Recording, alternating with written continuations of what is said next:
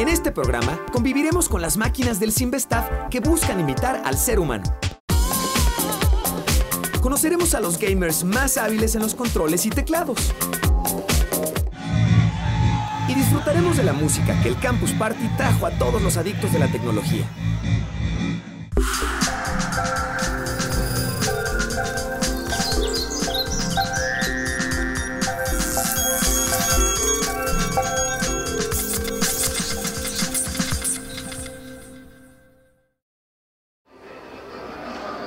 ¿Qué tal? Bienvenidos a Factor Ciencia. Yo soy Emilio Saldaña y en esta ocasión estamos transmitiendo nuestro programa desde Campus Party en su tercera edición, esto en la Ciudad de México, en Expo Santa Fe.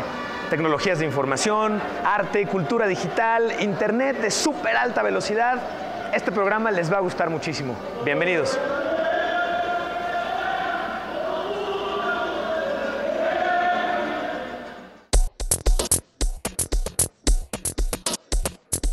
A mis espaldas se encuentra un lugar muy particular en eventos como Campus Party. Se trata del NOC, Network Operation Center o Centro de Operación de Red por sus siglas en inglés.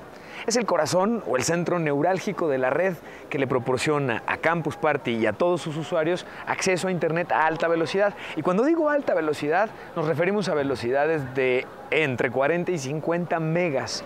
Esto es muchas veces más la velocidad que tradicionalmente hoy en México tenemos en casa.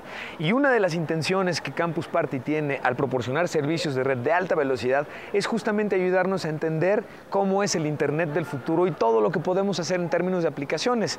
Aplicaciones móviles, conexiones punto a punto, sistemas complejos y es parte de lo que todos los campuseros o asistentes a este evento están disfrutando. Continuamos en Factor Ciencia. Estamos platicando con Miguel Ángel Torres, también de la Escuela Superior de Cómputo del Instituto Politécnico Nacional, aquí en Campus Party. Miguel Ángel, muchas gracias por platicar con los amigos de Factor Ciencia. Hola, muchas gracias por la participación. Cuéntanos, Miguel Ángel, ¿qué estás haciendo aquí en Campus Party? Estamos desarrollando prototipos en el área de robótica y participando en varias conferencias con varios alumnos de la Escuela Superior de Cómputo, de OPITA, varias instituciones del Politécnico que han venido a esta gran fiesta. Lo que nosotros tenemos aquí, la propuesta de nuestra escuela, fue de que nosotros, como tenemos un pequeño dirigible que es muy liviano y que no puede cargar mucho, solo tiene en esta parte sus motores de movimiento y de altitud y solo tiene un este, radio de transmisión y un este, pequeño circuito integrado que controla los motores. Nosotros el control lo hacemos desde una computadora. Como se están comunicando vía radiofrecuencia a la computadora con lo que es el dirigible, nosotros le vamos enviando los movimientos al dirigible para que éste lo realice. A futuro se pueden agregar sensores y demás componentes para que pueda estabilizarse y tener un mejor control el propio dirigible. Pues Miguel Ángel, muchísimas gracias, mucho éxito y espero que tengan una gran semana aquí en Campus Party. Gracias por platicar con los amigos de Factor Ciencia. Muchísimas gracias. El modding de Modify en su expresión en inglés, modificar, es el arte de cambiar las características, tanto estéticas como funcionales, de una computadora.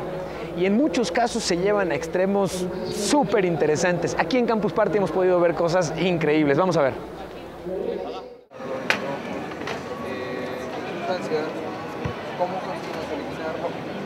El modding es una cultura que mezcla la informática y el arte.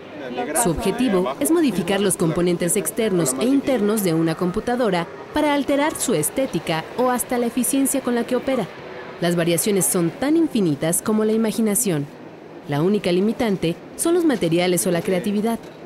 Así, los modders pueden enfocarse exclusivamente en mejorar el rendimiento de sus máquinas aplicando mejores sistemas de enfriamiento, cables y conexiones más especializadas o configuraciones alternativas. Eh, nosotros ya no ocupamos el ventilador convencional para eliminar el calor del procesador.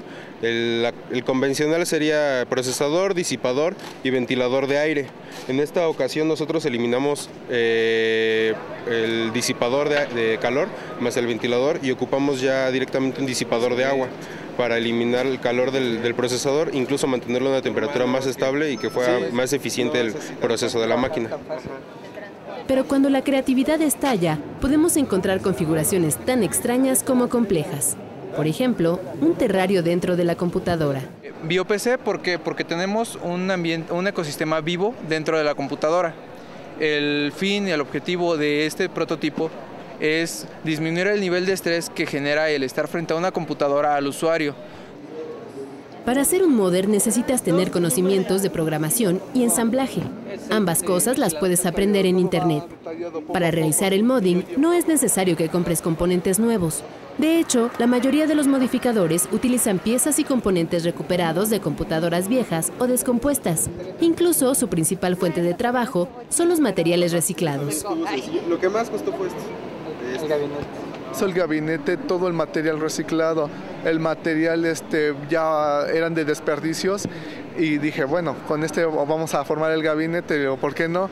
y fue como empecé a darle forma, empecé a soldar las piezas, a limarlas, a lijarlas y conforme iba viendo el diseño se me iban ocurriendo otras ideas, digo, bueno, ya está esto, ¿qué te parece si mejor le metemos esto, eh, que modificar esto y así fue como lo desarrollé.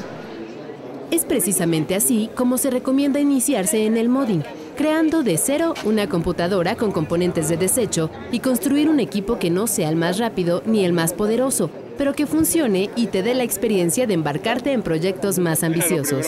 Fue, donde más me cortó. Una de las áreas muy concurridas y favoritas en Campus Party es por supuesto la de videojuegos, la de ocio digital, en donde hay pláticas, cursos, competencias y la oportunidad de probar los más recientes videojuegos. Esto aunado a la posibilidad de que traigas tu propia computadora y estés jugando todo el tiempo con tus propios grupos de amigos y grupos de amigos que conoces dentro de Campus Party y que en red puedes jugar. Vamos a ver esto.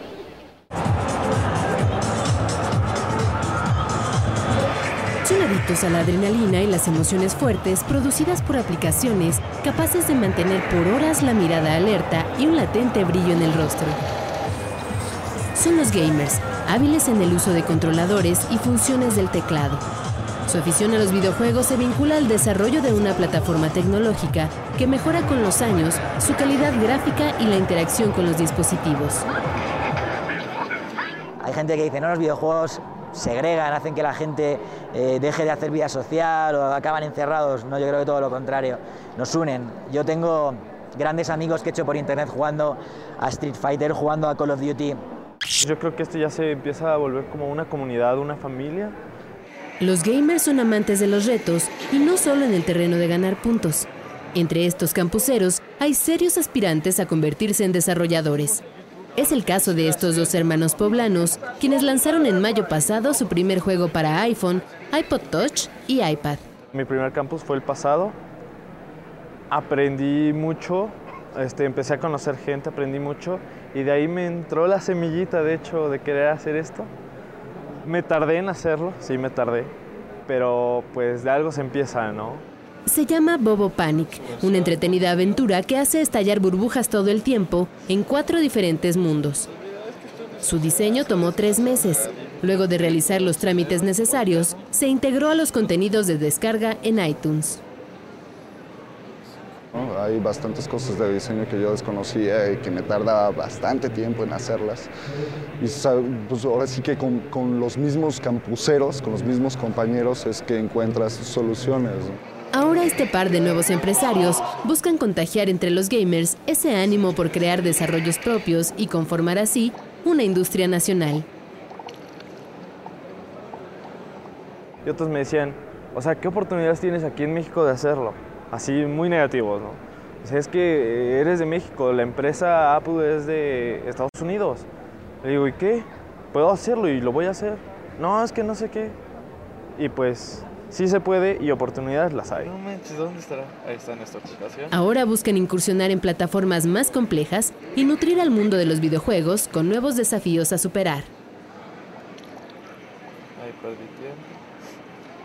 Ahorita estamos ya preparando algunas otras, algunas otras aplicaciones, no nada más en videojuegos, sino en cualquier otra cosa, social media y este tipo de cosas.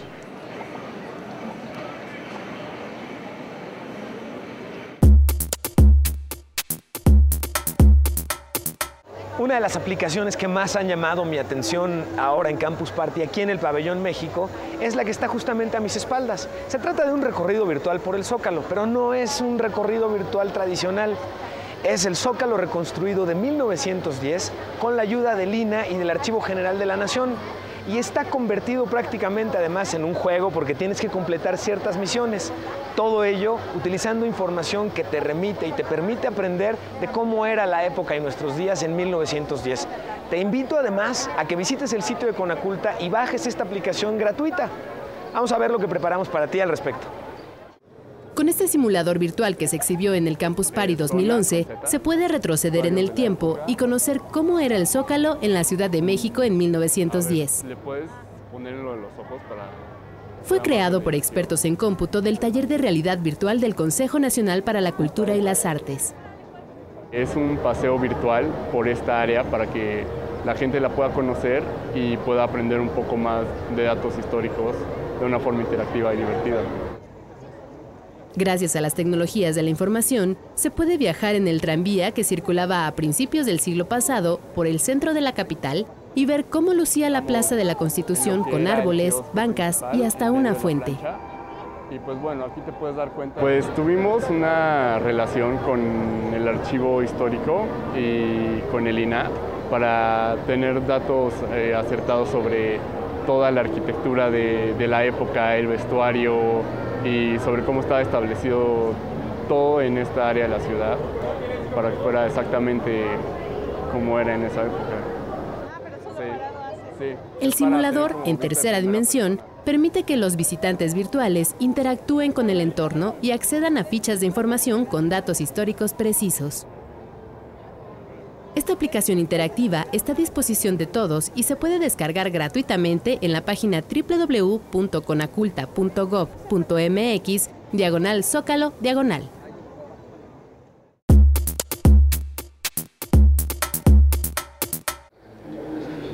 Detalle interesante de Campus Party es que puedes dar seguimiento al evento y comunicarte con cualquiera de los asistentes y los no asistentes a través del uso de Twitter y del hashtag CPMX3. Continuamos en Factor Ciencia después de este corte.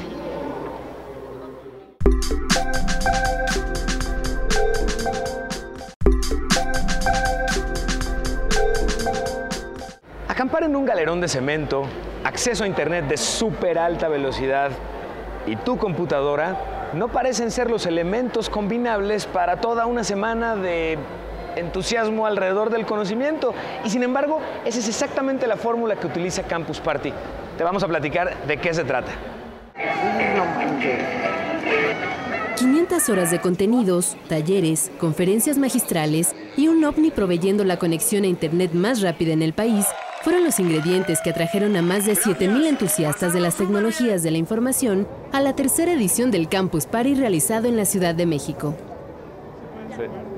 La Expo Vancomer se convirtió por toda una semana en una ciudad miniatura, en el oasis de los geeks, en el faro del conocimiento informático, en un espacio para construir alianzas y compartir conocimientos. Esto es Campus Party kilómetros de fibra óptica permitieron a los campuseros conectarse a la red de Internet más veloz del planeta con capacidad de 11 GB por segundo, además de la red LTE para conexión inalámbrica de cuarta generación. Eh, nos pusimos a pensar, pensamos por ahí en tecnología en LTE, ¿no? algo, algo de cuarta generación ya, que nos permita converger a redes en IP. Es lo que tenemos ahora, ¿no? Una, la primera red LTE de cuarta generación desplegada en México, que es lo que estás viendo detrás, son los equipos que están aquí detrás. Aunque es la tercera en México, a nivel mundial, esta es la edición 29 desde que Campus Party arrancó en España y se ha realizado en Brasil, Colombia y México. Durante 15 años ha demostrado ser un importante generador de conocimientos y la incubadora de muchos talentos en los países que han sido sede. Campus Party permite a personas que normalmente se conectan pero a través de internet de forma virtual una semana al año estar juntos y el contacto es muy importante porque puedes intercambiar ideas en grupo, hablar, pasar mucho tiempo de reflexión y el ser humano cuando comparte con otros y debate empieza a hacer que las cosas evolucionen, se juntan. Pero para que todo esto sea posible, se requiere invertir mucho tiempo. Así que los campuseros se quedan a acampar en las instalaciones, en parte para aprovechar cada minuto de la infraestructura tecnológica, en parte porque provienen de varias partes del país y del mundo. Desde las 3 de la tarde de lunes, por la amenaza de lluvia, los campuseros ingresaron al área destinada al trabajo. Después de instalarse, conectarse y conocer las instalaciones, finalmente a las 11 y media de la noche se dio la cuenta regresiva para inaugurar la tercera edición de Campus Party. ¡Bienvenidos a Campus Party! Gracias, pasarlo súper bien.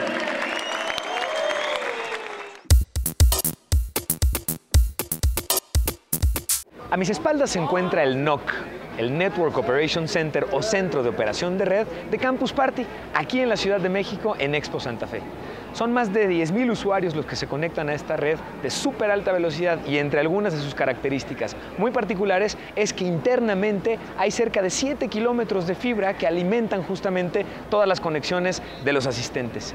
Otro detalle muy interesante es que este tipo de redes y este tipo de eventos utilizan las velocidades de Internet más rápidas disponibles e irónicamente estas velocidades se entregan por cable, no se entregan por las conexiones Wi-Fi tradicionales ya que la tecnología Wi-Fi hoy tiene límites muy interesantes alrededor de la velocidad. Por ello, en el cable es donde en este tipo de eventos Campus Party busca romper muchos de los récords alrededor de la velocidad de Internet. Un aspecto final muy interesante de comentar sobre este tema es la seguridad. Redes de este estilo son uno de las más deseadas victorias para quienes gustan de ataques informáticos. Y hay todo un equipo que está prácticamente 24 por 7 encargado de la seguridad de la red, así como de su desempeño. Continuamos en Factor Ciencia, yo soy Emilio Saldaña.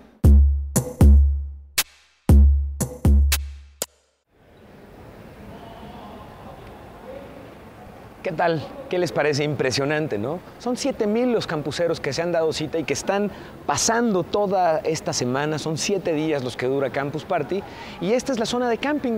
En esta zona es a donde vienen a descansar mientras no están o en su computadora o asistiendo a alguna conferencia o participando de algún proyecto en conjunto, que es parte de lo que resulta muy interesante de este tipo de eventos. La tecnología y los jóvenes unidos en favor de lo que puede ser en muchos casos el futuro de México en muchísimas ramas. Ocio, ciencia, cultura, astronomía, desarrollo de software. Es en verdad muy grata la experiencia que se vive de compartir conocimiento. Continuamos en Factor Ciencia.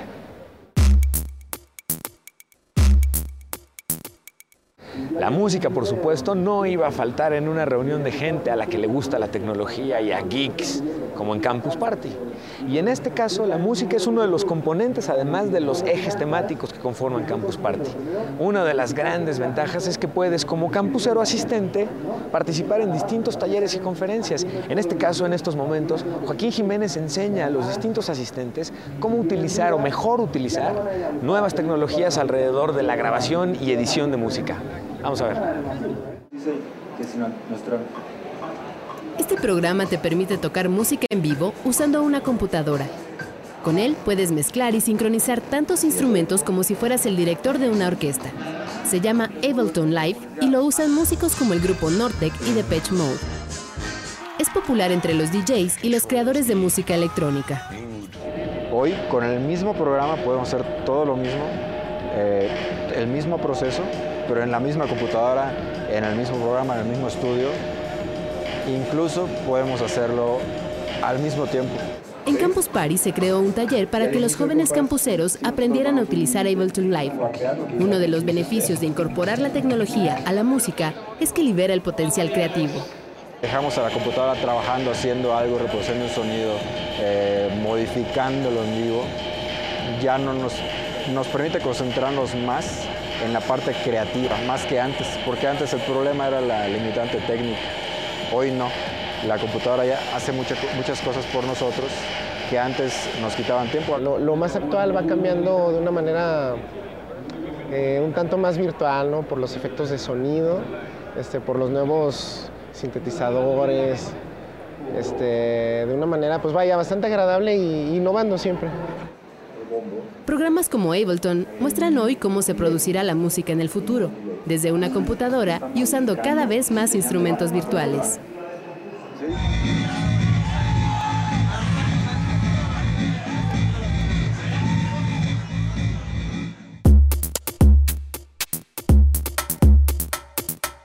Lo que te voy a presentar a continuación bien podría parecer un juguete. Sin embargo, es el resultado del esfuerzo e investigación de varios científicos mexicanos durante un muy buen tiempo. Checa esto. El diseño y construcción de máquinas que buscan imitar al ser humano, tanto en forma y comportamiento, es un reto que la robótica persigue desde principios del siglo XX. Desde brazos mecánicos que se utilizan en la fabricación de automóviles hasta los más complejos y sofisticados robots de servicio y robots humanoides. Investigadores del Simvestab y jóvenes de la empresa de tecnología Verstand Lab emplean sus conocimientos para desarrollar máquinas cada vez más eficientes y capaces de resolver tareas complicadas de manera autónoma, es decir, robots capaces de tomar sus propias decisiones.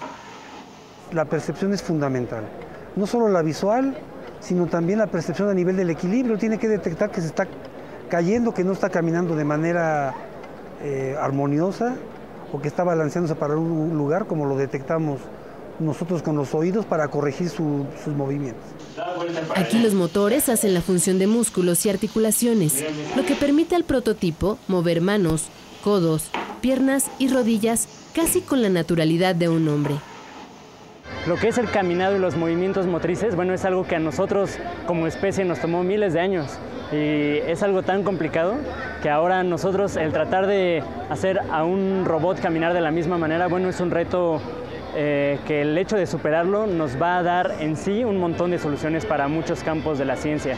Necesitamos una computadora o varias computadoras, como es el caso de nuestro prototipo aquí presente, en donde una máquina está dedicada exclusivamente a, procesar las imágenes que generan sus cámaras y otra está dedicada a la coordinación de movimientos y además al control del comportamiento. Si decide caminar lento, rápido para un lado, si patear la pelota, etcétera, eso radica en la segunda computadora. Si bien parecen un juguete costoso, en realidad estos robots son una plataforma para el desarrollo e implementación de nuevas tecnologías. Cada paso representa una oportunidad para proyectos de investigación.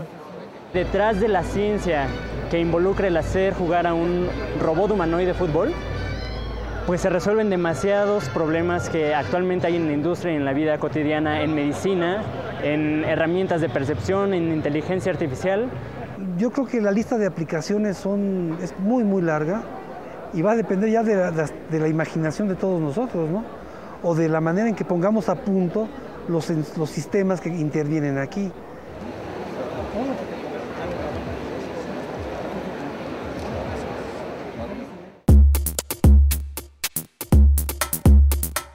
Se llama Neil Havison y es el primer cyborg reconocido por un gobierno. Y no, no se trata de ningún tipo de promoción para alguna película de ciencia ficción, ni mucho menos. Es una realidad que él vive todos los días. Padece una condición que le impide percibir los colores y a cambio, él mismo lo explica, desarrolló un nuevo sentido. Se llama sonocromatismo y le permite escuchar los colores. Vamos a ver y al cabo del tiempo, cuando mi cerebro se acostumbró a lo tanto... Él es Neil Harbison, el primer cyborg del mundo. Nació con acromatopsia, una condición que le impide ver los colores.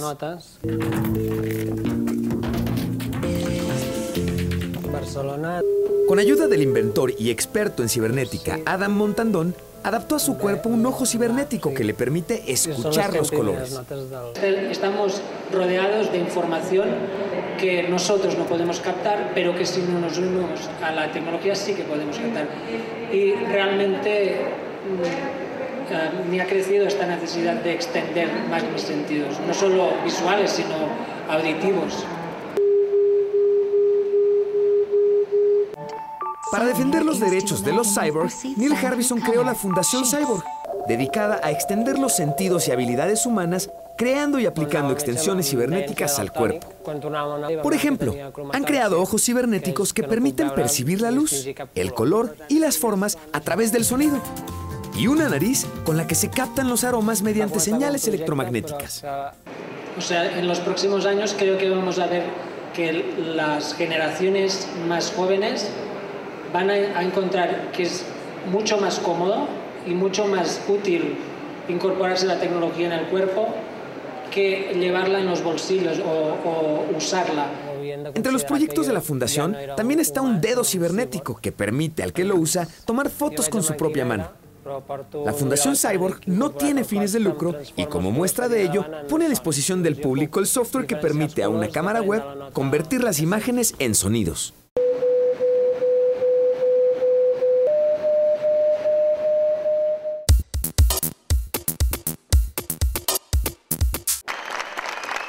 Durante su participación en Campus Party, Al Gore, Premio Nobel de la Paz 2007 y ex vicepresidente de Estados Unidos, defendió Internet como una plataforma libre para el intercambio de ideas, información y libre expresión. Al Gore aseguró que los intentos de controlar Internet por parte de ciertos gobiernos o industrias como la del entretenimiento están fuera de toda lógica y deben buscarse balances que permitan la coexistencia de los derechos intelectuales con la libre circulación de la información. But just as we have a climate crisis, we have a democracy crisis. And the solution is going to be found on the internet. And that, again, is why its freedom must be defended. So, Camposeros, defend the freedom of the internet.